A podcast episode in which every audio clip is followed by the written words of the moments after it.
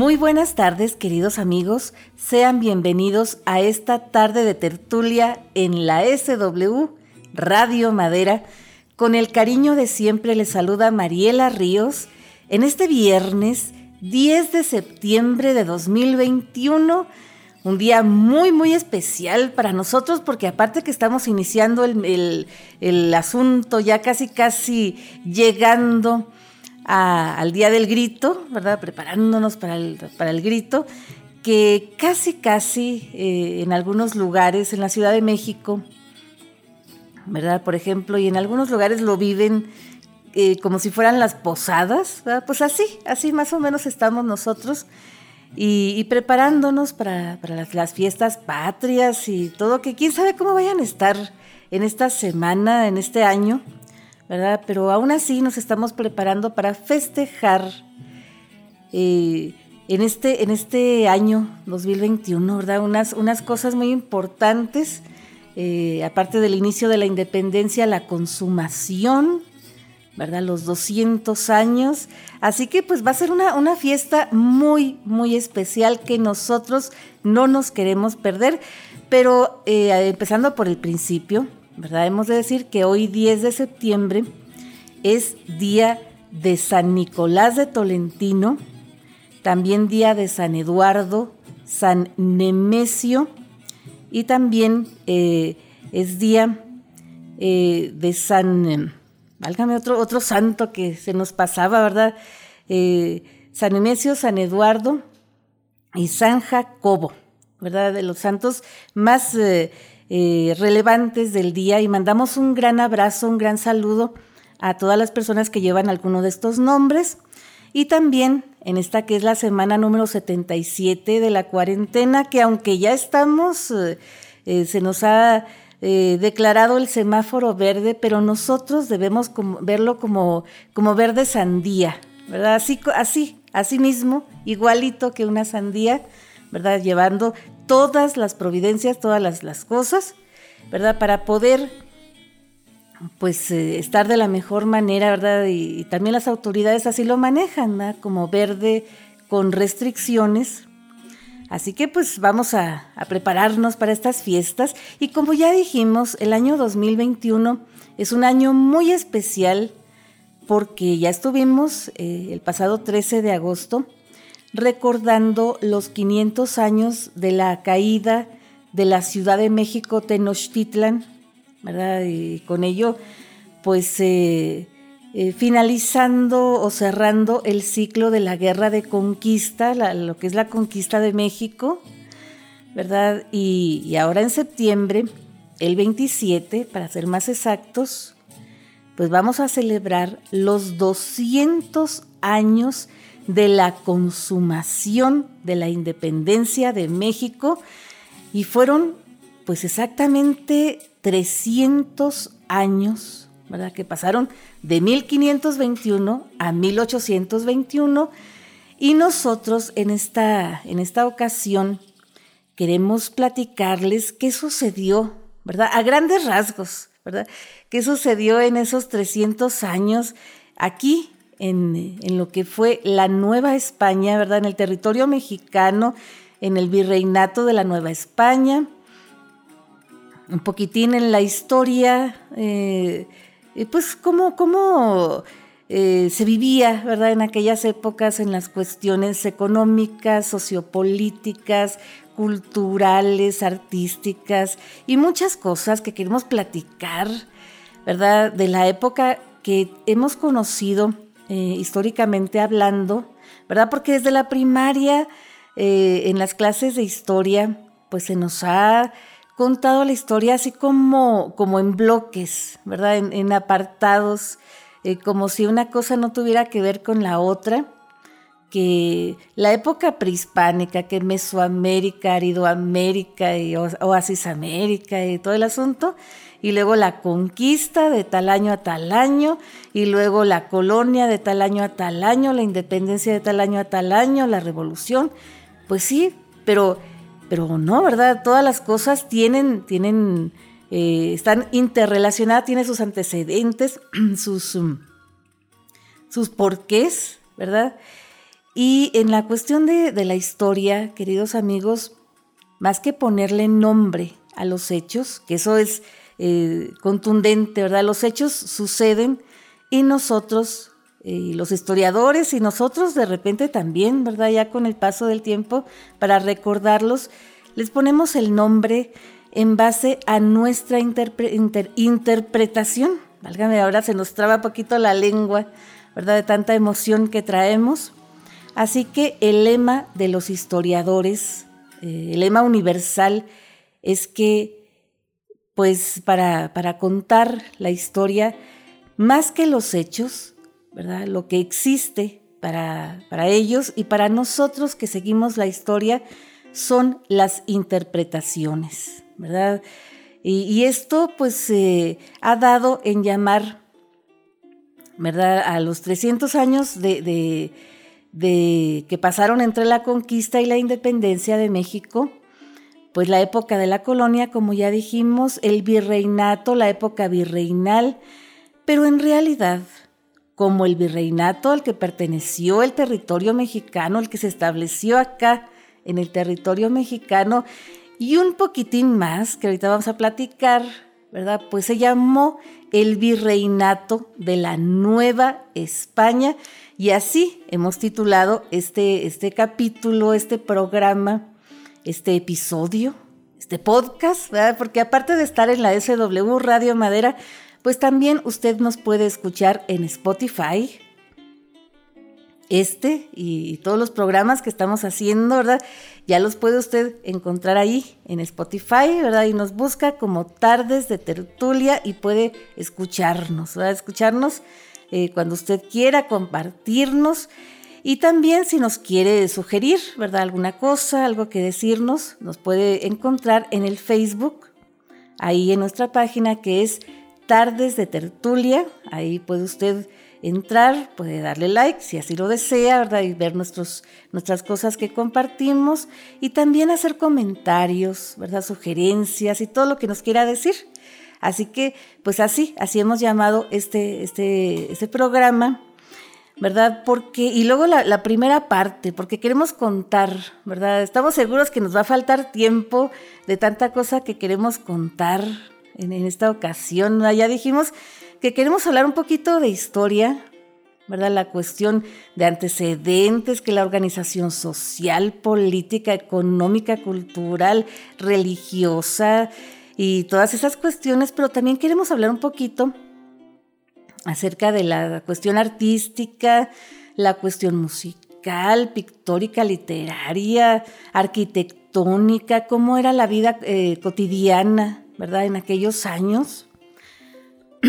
y hay muchas, muchas fuentes que, que podemos consultar y que nosotros hemos consultado para, para nuestra investigación. Así que como fue tanto, tanto lo que investigamos, ¿verdad? Y lo que encontramos, pues sí queremos compartirlo pues si no todo, ¿verdad? Pues casi lo, más que podamos con ustedes contarles la historia completa así, así como nosotros, como a nosotros nos, nos llegó, ¿verdad?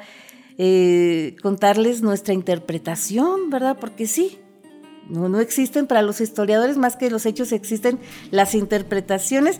Así que pues vamos a contarles qué pasó para comenzar, ¿verdad? ¿Qué pasó después de la conquista? O, de lo que nosotros hemos dado en llamar la conquista, eh, en 1521, ¿verdad? después de la caída de México Tenochtitlan, eh, que tomaron como prisionero a Cuauhtémoc. A Cuauhtémoc lo tomaron prisionero, pero no, no, lo, no lo mataron hasta después. Resulta que después de la caída de México Tenochtitlan, hay algunas fuentes, algunos historiadores que dicen que en realidad Hernán Cortés demolió, demolió la ciudad eh, antes, antes eh, en los tiempos del sitio, ¿verdad? En las batallas del sitio, para obligar a los, a los um, mexicas, ¿verdad? A, que ya, pues, eh, se rindieran, ¿verdad? Que así fueron tirando los grandes edificios, que el Templo Mayor, eh, que los palacios que había y toda esta cuestión. Y hay otros que dicen que no, ¿verdad? La historia que a nosotros al menos nos contaban desde la primaria era que tras la caída de la Ciudad de México, Tenochtitlan, pues eh, eh, los españoles, eh, con Hernán Cortés a la cabeza, ¿verdad? Los españoles que había, pues demolieron, demolieron la ciudad, ¿verdad? Que no quedó piedra sobre piedra y que con ese mismo material, con esas mismas piedras, valga la redundancia, con eso mismo construyeron la ciudad de México que después nosotros conocimos en la época virreinal y, que recordamos más cercanamente, ¿verdad? La Catedral Metropolitana, el Palacio Nacional y el centro histórico de la Ciudad de México, ¿verdad? Pero no, ¿verdad? En realidad eso no importa mucho en el sentido eh, estricto de la palabra. La, cuestión es que se, se, hizo un nuevo planteamiento de la, de la cuestión ¿verdad? Eh, también es importante mencionar eh, en, este, en este punto que la palabra México, México como tal, así como la pronunciamos orgullosamente, todos los mexicanos que hablamos español, que así como, como entre paréntesis, México es el país de habla hispana con más, eh, con más hablantes, ¿verdad? Donde, donde más hablantes eh, de español existen, ¿verdad? Y que por cierto el español no está declarado constitucionalmente hablando como la lengua oficial de, México como país. Entonces, eh, esta palabra viene del español, porque en, realidad los mexicas, ellos decían México o Mexico, y tenían otra palabra, otra palabra que era impronunciable para los eh, españoles, ¿verdad? Los españoles peninsulares que llegaron en ese tiempo, ¿verdad? Eh, y que México y otras palabras que yo tampoco pude pronunciar por más que intenté, así que pues por eso, por eso muchos, muchas este, palabras de, origen indígena, de origen náhuatl, ¿verdad? Que vemos con X, nosotros las queremos decir con J o como decimos la X al estilo anglo, ¿verdad? Eh, con el sonido X, como decir mexica, eh, y no, no, no. Los, los, antiguos pobladores, los del imperio eh, mexica o mexica, decían X con che, ¿verdad? Y una cosa que aquí queremos dejar claro antes, antes de comenzar, pero ¿qué les parece, queridos amigos, y para comenzar y agarrar vuelo así bien ya encarrilarnos bien en nuestro recorrido por esta, esta época, esta, esta, este tiempo, este pasaje de nuestra historia, pues lo hacemos después del corte, ¿va? Para que no nos interrumpan. Y así que quédense con nosotros, queridos amigos. No se alejen mucho porque esta tarde de tertulia apenas va a comenzar.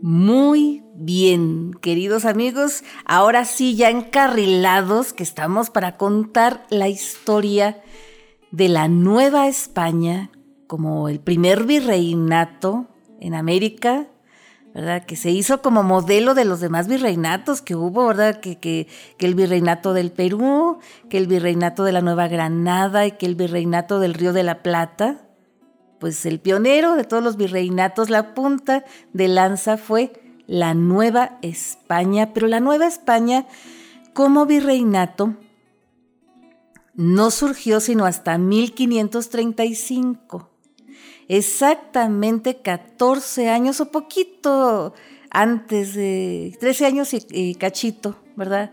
Este, poquito antes de que se cumplieran 14 años de la caída de la Ciudad de México Tenochtitlan entonces, pues, ¿qué pasó, verdad? En ese inter, en ese inter de, tiempo muy largo, ¿verdad? ¿Qué pasó con, la, consolidación? ¿Cómo llegó a, instituirse este virreinato de la Nueva España? Pues es importante mencionar, ¿verdad? Que ahorita estábamos platicando un poquito de, de que demolieron la Ciudad de México, Tenochtitlan, bueno, la ciudad de Tenochtitlan, ya después fue rebautizada como la Ciudad de México, eh, con Hernán Cortés a la cabeza, ¿verdad? Y, ya fueron reconstruyendo.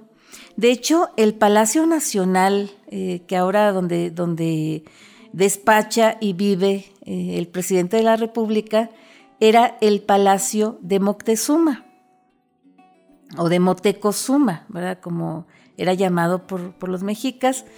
y ya después, ¿verdad? el, Templo Mayor fue demolido y ahí hicieron la Catedral Metropolitana, pero la Catedral Metropolitana tardaron muchos, muchos años en, hacerla, ¿verdad? Todavía eh, faltó, faltó bastante, bastante tiempo. El asunto era que había que, afianzar ese triunfo y ese triunfo de, los españoles, pero también de sus aliados, sus aliados, ¿verdad? Los pueblos tlaxcaltecas, huejotzingas, eh, cholultecas y, eh, chalcas y todos, todos los que estaban sometidos por los mexicas, que, les traían bastantes ganas porque les estaban cobrando muy altos tributos y muy altos costos, ¿verdad? También en, cuestiones de vidas humanas y, y cositas así, ¿verdad? Cositas de esas que ya no aguantaban y los tenían pues prácticamente en jabón, ¿verdad? Y se dice que los que consolidaron el triunfo ¿verdad? De, los españoles en esa etapa de la conquista de México, pues fueron esos pueblos, ¿verdad? Los pueblos aliados, aliados de, ellos acá, eh, cerquita de, de, los mexicas, pero someterlos a ellos, en el sentido que a nosotros nos contaban en la primaria, pues no fue nada, nada fácil, nada sencillo. ¿Verdad? Dicen que se hizo como, como una especie de, de, competencia, de, mm, pues de maratón, de, no sé, ¿verdad? Como carrera de ir viendo hasta dónde llegaban estas extensiones territoriales eh, de la cuestión continental, de la tierra firme, ¿verdad? Hasta dónde llegaba el mar porque pues sí, Hernán Cortés había llegado por, primero por, por Yucatán, luego por Veracruz, pero para el otro lado, ¿verdad? ¿Para dónde más? Eh, si está muy largo, muy, o muy corto, ¿cómo es, verdad? El asunto.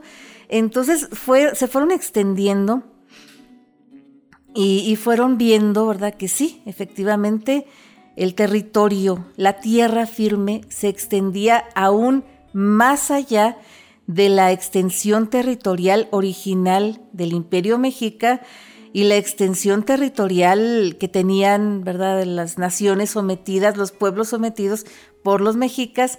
Entonces, pues así fueron viendo, viendo esta, esta posibilidad y estaban instalados tanto Hernán Cortés como Pedro de Alvarado y todos los que iban ahí con él en su plan de conquistadores, ¿verdad? Sí, andaban este, haciendo. Y, Hernán Cortés, eh, mucha gente eh, considera que fue, si no el primer eh, virrey de la Nueva España, el último Huaytlatuani de, de los mexicas, pero queridos amigos, no fue ni una cosa ni la otra.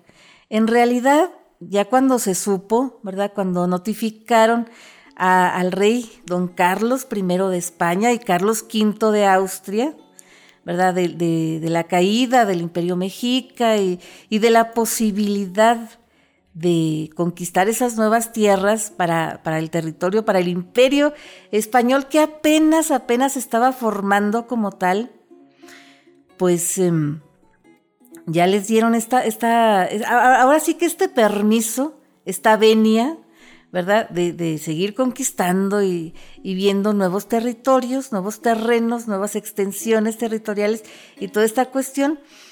Entonces nombraron a Hernán Cortés como gobernador, gobernador del reino de la Nueva España, porque él fue el que acuñó este término así, así como tal, Nueva España, porque él dijo, no hombre, pues hay que, hay que hacer eh, así, así, eh, a otra corte y otra, otro así como, como en España, pero acá, ¿verdad? Que sea la vida como en España, pero, pero acá, ¿verdad? En esta, en esta parte del nuevo mundo, en este nuevo mundo.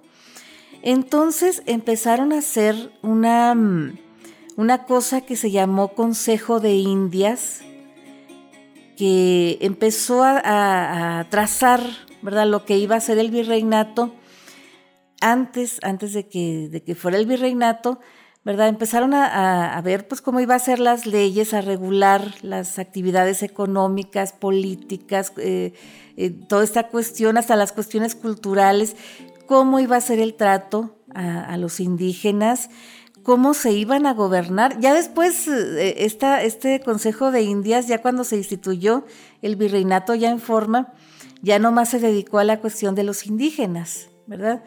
Ya después se hizo otro consejo que fue conocido como la Real Audiencia para ocuparse de, las cuestiones ya del virreinato.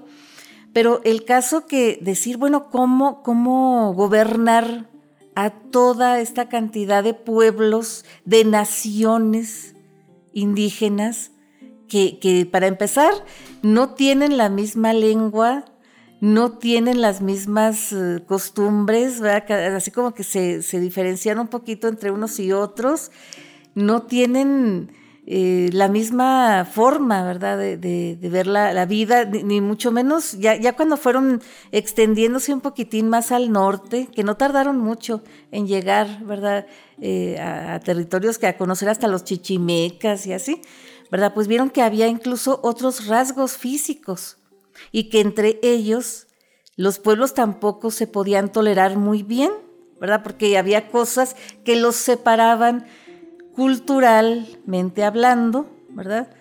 Entonces, em, pues eh, el rey eh, Carlos, ¿verdad? El rey don Carlos, muy sabiamente, ¿verdad? Viendo toda esta situación, eh, con los antecedentes de, las políticas en cuanto a los indígenas del Nuevo Mundo, ¿verdad? descubierto por Cristóbal Colón, que había dictado su abuelita, ¿verdad? La, reina Isabel la católica, pues que, los, indígenas, los indios, que así llamaban ellos a, estos pobladores, porque como Cristóbal Colón creyó haber descubierto la nueva ruta de las Indias, pues se llamó las Indias, el Nuevo Mundo, ¿verdad? Y a los indios, a los pobladores de este Nuevo Mundo. Entonces, eh, ¿cómo, ¿cómo, tratarlos?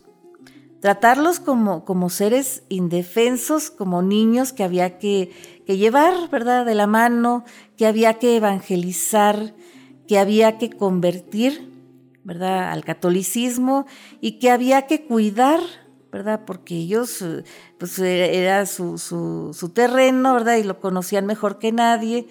Entonces, pues era, algo así como, como una misión, una misión divina, que así lo entendía la reina Isabel, ¿verdad?, la, católica y que Carlos, Carlos eh, I, ¿verdad? el nieto, pues no, no, lo vio así como tanto como misión divina, pero sí conservó esa, esa cuestión, ¿verdad? De, de, conservar esas políticas públicas eh, para, los indígenas de, de, lo que después sería la Nueva España. Entonces dijo, pues, ¿cómo gobernarlos, verdad? Si, son tantos y tan diversos. Desde un principio vieron, notaron ellos la diversidad de estos pueblos. Entonces dijeron, no, pues hay que hacer que se gobiernen ellos mismos en, pequeños casicazgos, pequeños eh, repúblicas de indios, que así les llamaban, ¿verdad? Y, que se gobiernen, pero, pero que se apegados a, nuestras tradiciones, a nuestras leyes, a nuestra religión. ¿verdad? Siempre y cuando eh, pues se, dejen evangelizar, ¿verdad? Se pueda evangelizar, porque hasta eso, ¿verdad? Eh, se dice que, que, los pueblos indígenas fueron sometidos por la cruz y la espada. Pues sí, la espada sí la usaron bastante, pero sobre todo la cruz. La cruz era una forma muy, muy importante de llegarles, ¿verdad? Por eso desde un principio desde 1522, 1524, ¿verdad? Empezaron a llegar los misioneros. Los primeros que llegaron fueron los franciscanos, ¿verdad?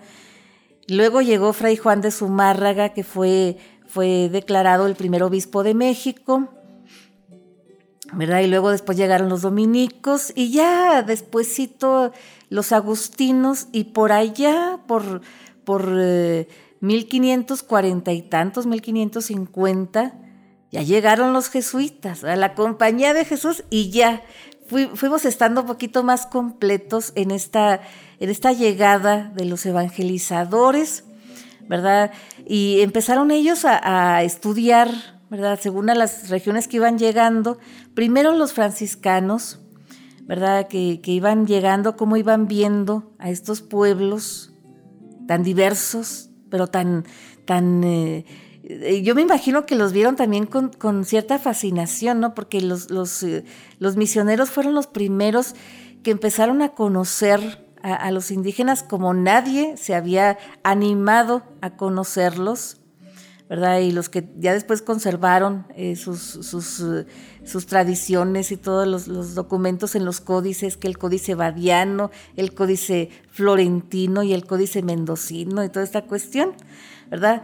Entonces ellos empezaron a ver cómo llegarles, ¿verdad? Porque tampoco, eh, no, había que abusar de la espada, había que hacer un poquito más eh, uso de la cruz y de, cómo llegarles para que ellos se convirtieran verdaderamente, ¿no?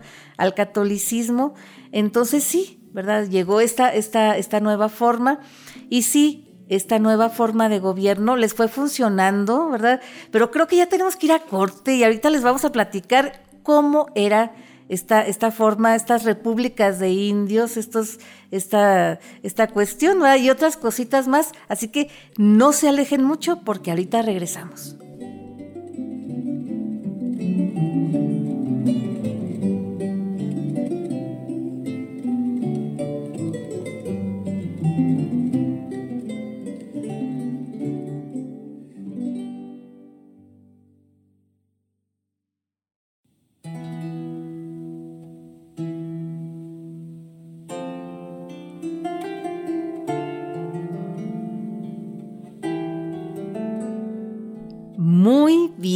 Queridos amigos, aquí estamos, estamos contando esta, esta etapa de nuestra historia, ¿verdad? ¿Qué pasó en esos 300 años entre, entre 1521 y 1821, ¿verdad? Entre la conquista y la independencia eh, la institución del virreinato de la Nueva España y todavía estamos con los antecedentes para que vean ustedes cómo es de extensa, cómo es de compleja esta parte de la historia y la queremos contar toda con lujo de detalles, ¿verdad? Y estábamos platicando esta cuestión de los indígenas, cómo, cómo tuvieron esa sabiduría, ¿verdad? Esa, esa cuestión de hacerlos que se gobernaran ellos mismos, ¿verdad?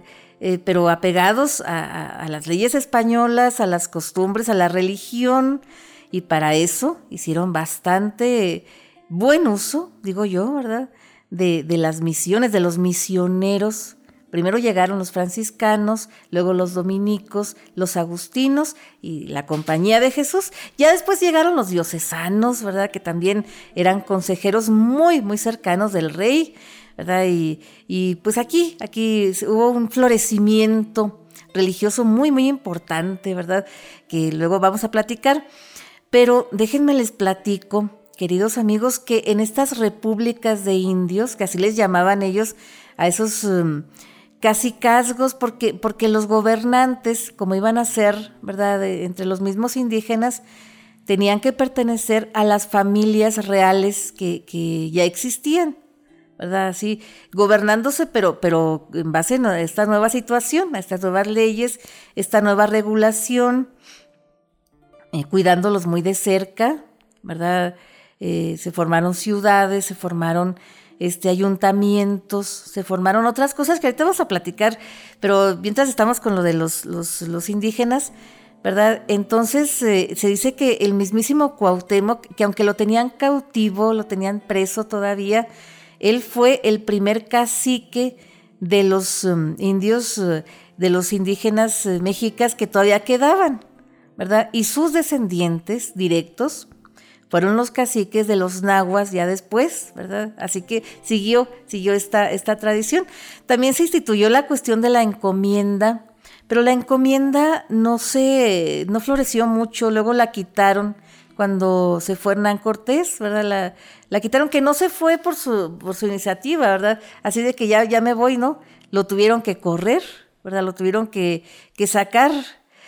Pero el caso es que aparte de la cuestión de cómo llegarles religiosamente hablando, eh, si queremos platicar un poquito más acerca de, este respecto, porque las que más contribuyeron a la evangelización de las naciones indígenas, tanto los, eh, los pueblos sometidos por los mexicas y otros que no habían conocido a los mexicas, pero que sabían eh, de, buena fuente, ¿verdad? La, el poderío que habían tenido antes, antes de la llegada de los españoles, eh, fueron las mujeres, las mujeres, las, las, mamás, ¿verdad? Sobre todo de esos, de esos hombres que habían sido sacrificados en las guerras floridas.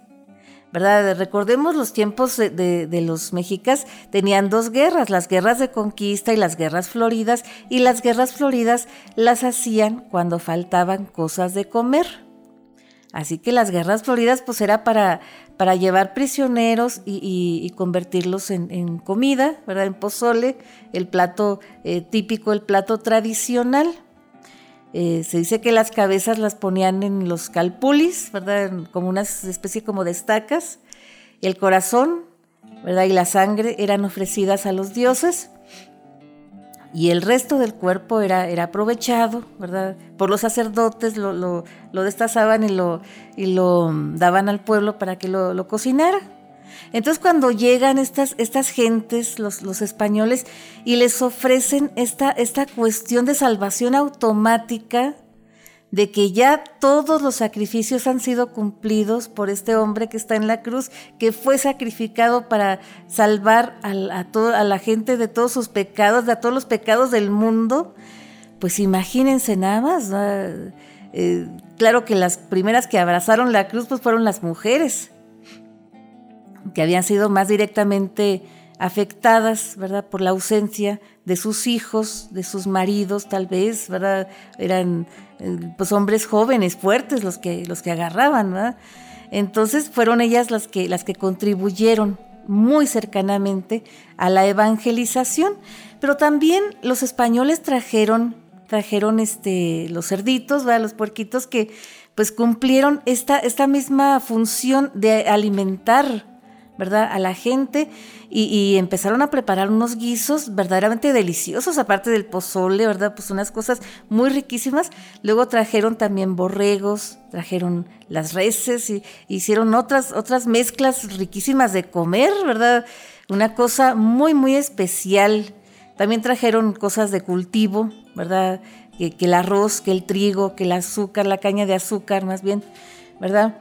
Y otras cosas que fueron cultivando poco a poco y trajeron nuevas herramientas, nuevos implementos de labranza, ¿verdad? Que el arado y, toda esta cuestión que los indígenas aprendieron a utilizar, ¿verdad? Y se fue formando este sincretismo cultural bien interesante, bien incomparable, ¿verdad? Eh, que, del cual pues nos sentimos bien orgullosos nosotros porque de ahí viene nuestra cultura, nuestra tradición de todo México. ¿Verdad? De ahí viene nuestra cocina, que es bastante diversa a lo largo de todo el territorio nacional, ¿verdad? Vienen guisos como, como aparte del pozole, el mole, el mole que fue preparado ya después con todos los condimentos que conocemos, ¿verdad? Porque antes los, los, eh, los mexicas y los pueblos que, que, preparaban el mole no lo preparaban como después lo preparaban las monjas, ¿verdad? De los conventos, este, ya con canela y, con almendras y cosas que trajeron los españoles ya de, sus culturas que, traían ellos de antes, ¿verdad? Eh, así que nosotros somos orgullosamente mestizos culturalmente hablando, pues por bastante, ¿verdad? Por el lado de los indígenas y por el lado de los españoles, de los mestizajes que ya tenían. Entonces imagínense ustedes, ¿no? Qué cosa tan especial. Pero hablando de la, de la cuestión histórica, queridos amigos, pues déjenme les cuento que en este Consejo de, Indias, en esta nueva eh, situación de Hernán Cortés como gobernador y capitán general de justicia, porque así era su título. Ya después él se adjudicó a sí mismo el título de Marqués del Valle de Oaxaca, ¿verdad? Y, pues así, ¿verdad? Estaba él muy feliz impartiendo eh, la justicia, dando, dando mercedes de tierra a todo el que se la pidiera, ¿verdad? Para que tuviera sus terrenos y sus asuntos, hasta que un buen día había un, un, loco, ahora sí que le llamamos loco porque pues sí estaba muy, un poco loco, se llamaba Cristóbal de Olid, ¿verdad? Él eh, intentó unirse a, otros que, querían derrocar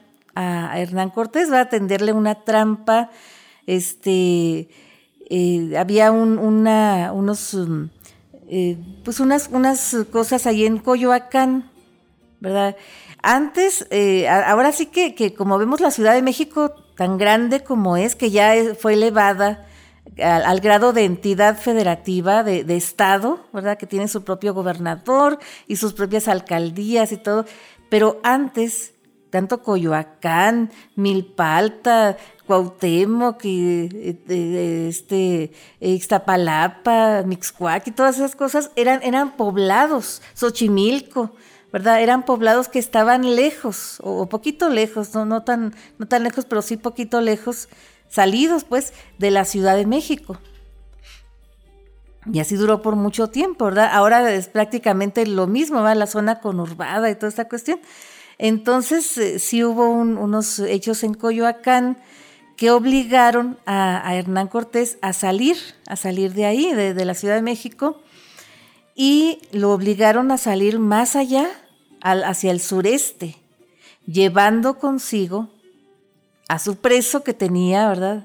Era Cuauhtémoc, el famosísimo Cuauhtémoc, el cual ya no podía sostenerse mucho tiempo en pie, ya no podía caminar mucho porque ya había sido torturado, ¿verdad? Sus pies habían puesto, se habían puesto en braseros calientes, entonces pues ya no, no era el mismo, eh, ya estaba mermado en sus capacidades, pero aún así se lo llevaron, ¿verdad? En esta expedición y cerca de Tabasco acusaron a Cuauhtémoc de conspiración para, para, hacer así como, como una especie como de pretexto ¿verdad? para eh, insubordinarse eh, en contra de Hernán Cortés y armar la, revuelta. Ahora sí que la, la refolufia y todo este motín que, que se iba a armar, ¿verdad? Y ultimaron a Cuauhtémoc colgándolo en una ceiba cerca de lo que hoy en día es el estado de Tabasco. Fíjense nada más dónde andaban, hasta allá, hasta Tabasco.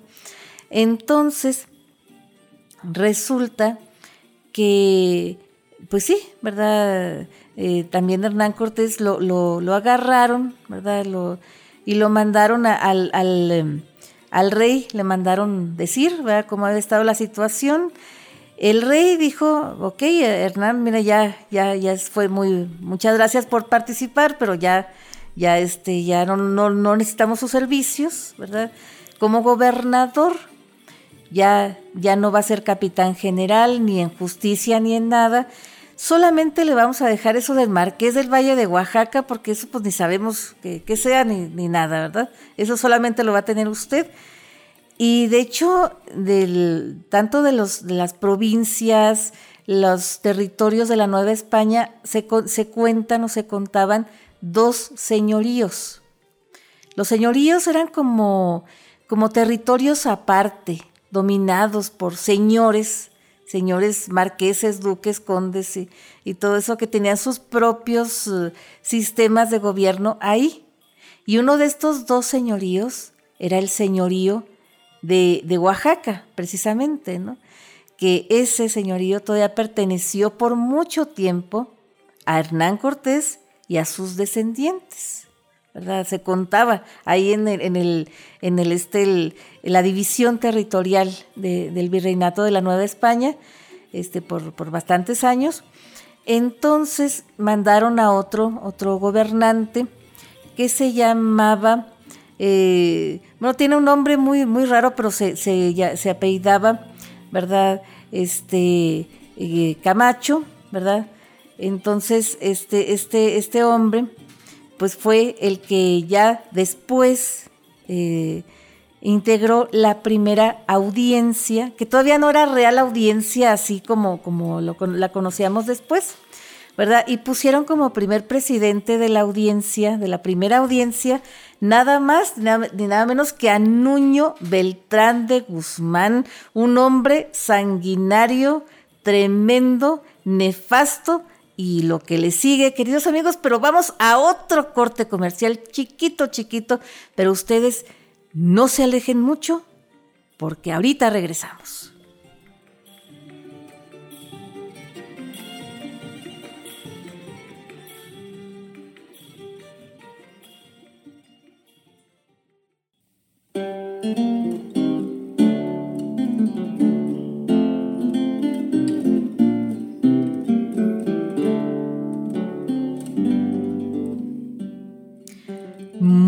Bien, queridos amigos, ¿y qué creen?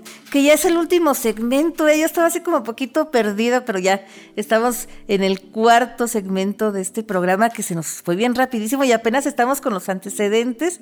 Nos quedamos en que quitaron a Hernán Cortés, se puso este hombre, este hombre eh, de nombre muy, muy curioso, ¿verdad? Que, que no, no cumplió gran función en la historia, fue como el interludio, ¿verdad? El intermedio la transición entre Hernán Cortés y luego el primer virrey de la Nueva España, ahora sí, ya después, ¿verdad? en 1535, que fue Antonio de Mendoza y Pacheco, pero antes de llegar, sí les quiero yo contar cuando se forma esta primera audiencia que fue presidida, ya dijimos, por Nuño Beltrán de Guzmán, que en muchas eh, fuentes históricas, ¿verdad? Lo llaman simplemente Nuño de Guzmán, pero no, su nombre completo es Nuño Beltrán de Guzmán, que fue un hombre nefasto, como ya les estaba yo contando, ¿verdad? Que hizo y deshizo, ignoró las políticas públicas, la, organización que estaban teniendo,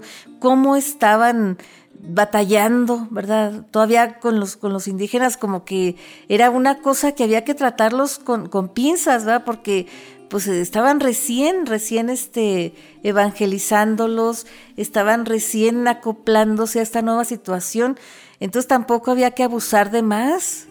Y este hombre, pues como no sabía los antecedentes, no sabía cómo estaba la situación, pues llegó y, arrasó lo que pudo, hasta que se le marcó el alto. Y por allá, por el año de 1532, si mal no recordamos, ¿verdad? Ya se hace la segunda audiencia presidida por el padre, ¿verdad? El fray Sebastián Ramírez de Fuenleal, ¿verdad? Y es cuando llega Vasco de Quiroga a poner orden en esos territorios donde había arrasado o de donde estaba arrasando Nuño Beltrán de Guzmán, ¿verdad? Allá por, por lo que hoy en día es el estado de Michoacán. Y pues sí, ¿verdad? Vasco de Quiroga primero llega como oidor como miembro de la Real Audiencia, entonces eh, pues eh, pone orden primero en esas cuestiones y luego ya lo nombran, eh, lo ordenan sacerdote y lo nombran obispo para poder hacer todas las cosas que hizo, que por cierto en nuestros podcasts que tenemos en, el, Spotify tenemos el episodio que hicimos el Viernes Santo que hablamos de él más, más este, extensamente, de Vasco de Quiroga. Entonces, pues em, ya se empieza como que a asentar un poquito más el terreno, ¿verdad? Eh, se, empieza a, ahora sí, a, regular un poquito más, a, aterrizar un poquito más cómo iba a ser el virreinato, el virreinato de la Nueva España, todavía con el Consejo de Indias un poquito cuidando eso, ¿verdad? Y, como ya dijimos, ya cuando se instituyó el virreinato, ya el Consejo de Indias nada más se, se, ocupó de, las políticas eh, relacionadas con los indígenas, ¿verdad? Porque sí, sí, queridos amigos, las políticas públicas eh, en el papel son una cosa y siempre han sido, ¿verdad? Pero en la práctica es otra cosa muy diferente. Eh, ya lo estamos viendo en las cuestiones históricas. Entonces, resulta de que el 8, el 8 de abril, del 8 de marzo, y ahí estaba yo con abril, este, el 8 de marzo del año 1535, ¿verdad? Ya se instituye oficialmente el virreinato de la Nueva España y como primer virrey, ¿verdad? Mandaron a este señor Antonio de Mendoza y Pacheco, que él eh, tenía mucha experiencia en pueblos recién convertidos porque antes, antes de que pudieran este, conquistar eh, o reconquistar el reino de Granada eh, en 1492, ¿verdad? En España, este, pues él había sido virrey en Granada, ¿verdad? Recordemos que España, eh, casi la mitad del territorio español, ¿verdad? Había sido, pues, territorio árabe, ¿verdad? Y había califato, había este, unas cosas pues muy, muy padres, ¿verdad? En ese tiempo, porque hubo un florecimiento cultural muy, muy importante, del cual los españoles son herederos y como tales nos trajeron un poquito o un bastantito de eso para acá. ¿verdad? En muchas cosas, ya, ahorita hablábamos de, la, de las cuestiones que trajeron de la comida, ¿verdad? De productos agrícolas, cosas que después trajeron para, para comer y fue una cuestión pues empezando por ahí, luego la arquitectura y las cuestiones artísticas y otras cosas, ¿no? Pero el caso que este, este hombre, este Antonio de, Mendoza y Pacheco, pues sí, realmente fue un, virrey muy, muy especial que, que, se tuvo, más o menos entre 1535 y 1546, ¿verdad? Una cosa así. Eh, la cuestión de los virreyes, ¿verdad? El virreinato. Eh, es importante mencionar, ¿verdad? Antes de, cerrar este, este capítulo, eh, que es un, el, virrey, ¿verdad? etimológicamente significa en lugar del rey, ¿verdad? Era el representante del rey de, España en, territorios en su virreinato, más específicamente pues acá en el virreinato de la Nueva España. Entonces era nombrado directamente por, por el rey, ¿verdad? No había un perfil especial, no había requisitos que tuviera que cumplir, ni de edad, ni de formación académica, ni de nivel socioeconómico, ni de nada, nada, no más que fuera amigo del rey o que tuviera alguna relación cercana con el rey o que cumpliera con algún cometido que el rey tuviera, ¿verdad? Alguna misión que el rey tuviera pensado o algún que podía solucionar algún problema, algún conflicto que hubiera por acá por el virreinato, entonces mandaba pues al que él quería, ¿verdad?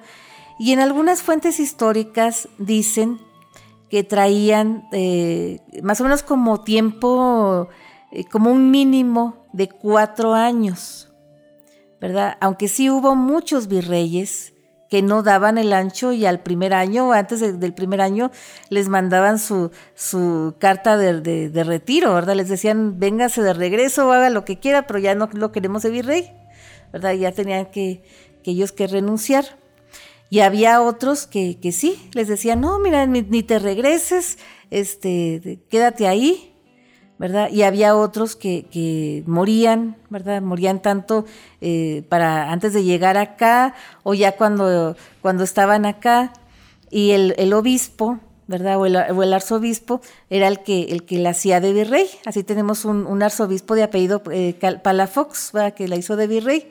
Y en el tiempo que, que estuvo el virreinato de la Nueva España, pues hubo 46 virreyes, ¿verdad? Se nos enseña también en la primaria que Juan de O'Donoghue fue el último virrey de la Nueva España, ¿verdad? Que eh, su nombre está en el acta de independencia, más no su firma, por cierto, ¿eh?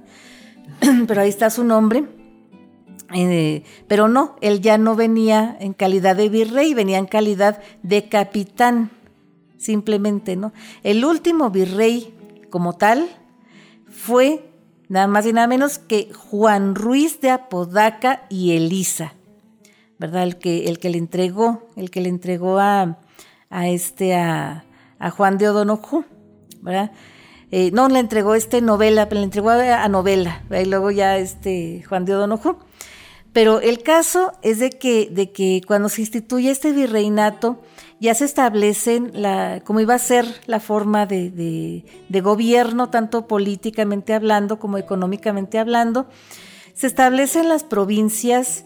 El, virrey era, era, algo así como, como un burócrata, ¿verdad? como un godín, como les dicen ahora, ¿verdad?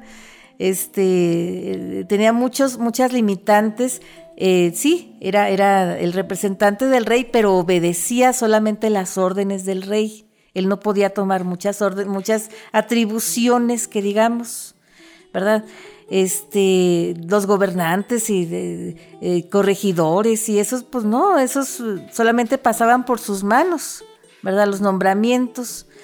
Este, luego en las provincias, pues no había gobernantes directos, ¿verdad? No había como gobernadores. Eh, ya después había intendencias, pero las intendencias las hicieron ya casi al último ¿verdad? Porque hubo también varios reyes en el, en el transcurso, ¿verdad? Entre, entre 1521 y 1821, ¿verdad? Empezamos con Carlos I, Carlos II, Carlos III, Carlos IV, ¿verdad? Y luego también los, los, eh, los Fernandos, los Felipes, total que hubo dos casas, ¿verdad? La casa de Austria y la casa de, de Borbón, ¿verdad? Los Borbones. Entonces hubo una, una cosa, queridos amigos, que empezaron que los, los alcaldes, los corregidores y, otros, otros um, figuras, ¿verdad? Que sí les vamos a platicar con más a detalle la próxima semana, ya les prometo, ¿verdad? Ya empezarles a platicar y ahora sí del virreinato de la Nueva España, la historia de los mejores virreyes, empezando por, por Antonio de Mendoza y Pacheco, ¿verdad? Y, cómo se fue extendiendo el virreinato de la Nueva España hasta ser el más grande de todos los virreinatos, llegar nada más y nada menos que hasta, hasta el oriente, el lejano oriente, las Filipinas, las Islas Marianas y Taiwán, que en ese tiempo era la isla de Formosa. ¿verdad? Y unas cosillas que les vamos a contar muy interesantes, así que no dejen de acompañarnos la próxima semana a las 5 de la tarde por esta misma estación. Pero antes, antes de despedirnos, porque creo que ya, ya estamos llegando ya a la parte final, pues queremos felicitar a los cumpleañeros de la semana, la gente que está celebrando aniversarios, cumpleaños, cosas que haya que celebrar, pues hay que celebrarlas con bombos y platillos, ¿verdad? Muy especialmente quiero yo saludar en esta ocasión a nuestros amigos de Macro Red Madera, ¿verdad? Que estuvieron celebrando su cumpleaños número 3 eh, en días pasados, ¿verdad? El 31 de agosto, si mal no recordamos, ¿verdad? Su aniversario número 3 pero van a estar celebrándolo ya específicamente, ya, ya bien, ¿verdad? Este próximo domingo, ¿verdad? El 12, van a estar en la final de un concurso, ¿verdad? Que organizaron, eh, bueno, no, no concurso, pero algo, algo así, ¿verdad? Una, una, una cuestión muy especial que se llama Madera tiene talento, que estamos viendo, ¿verdad? en, en, el Facebook, vean los, los, este, los videos que mandaron las, las, las, gentes, los artistas maderenses, ¿verdad? Y en todas las bellas artes, ¿verdad? Cómo hay talento aquí en Madera, que nosotros, si no fuera por nuestros amigos de Macro Red, ¿verdad? Que se les ocurrió hacer esta convocatoria, pues simple y sencillamente no los conociéramos, ¿va? Y nos encantan, vemos los videos, los disfrutamos y ahora podemos verlos en vivo, ¿verdad? Tanto con, las restricciones correspondientes, sanitariamente hablando, este próximo domingo en el Centro Cultural San Pedro, donde va a ser ya la, la, la premiación, ¿verdad? Eh, hay, que nos cuenten ya bien cómo va a estar este asunto y toda esta cuestión, ya están ahí anunciándose, pero también entre los cumpleañeros de la semana queremos saludar a Miranda Molinar, que estuvo celebrando eh, su, su, noveno cumpleaños. También un abrazo bien, bien fuerte a nuestra amiga Lucy Domínguez, que va a estar cumpliendo años el próximo martes. Y también un abrazo fuerte, fuerte, fuerte a mis compañeros y amigos locutores de la SW, porque el 14 de septiembre vamos a estar celebrando aquí en México el Día del Locutor ¿verdad? Y así que para ellos también va nuestro abrazo, nuestro agradecimiento y nuestra felicitación.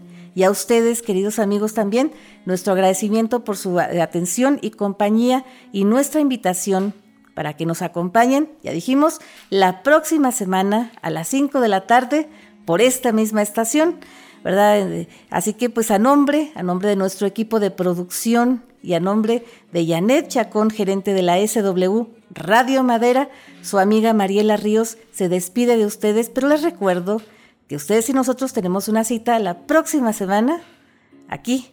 Así que no se olviden, a las 5 de la tarde y entre tanto pásenla muy, pero muy, muy bien. Hasta la próxima.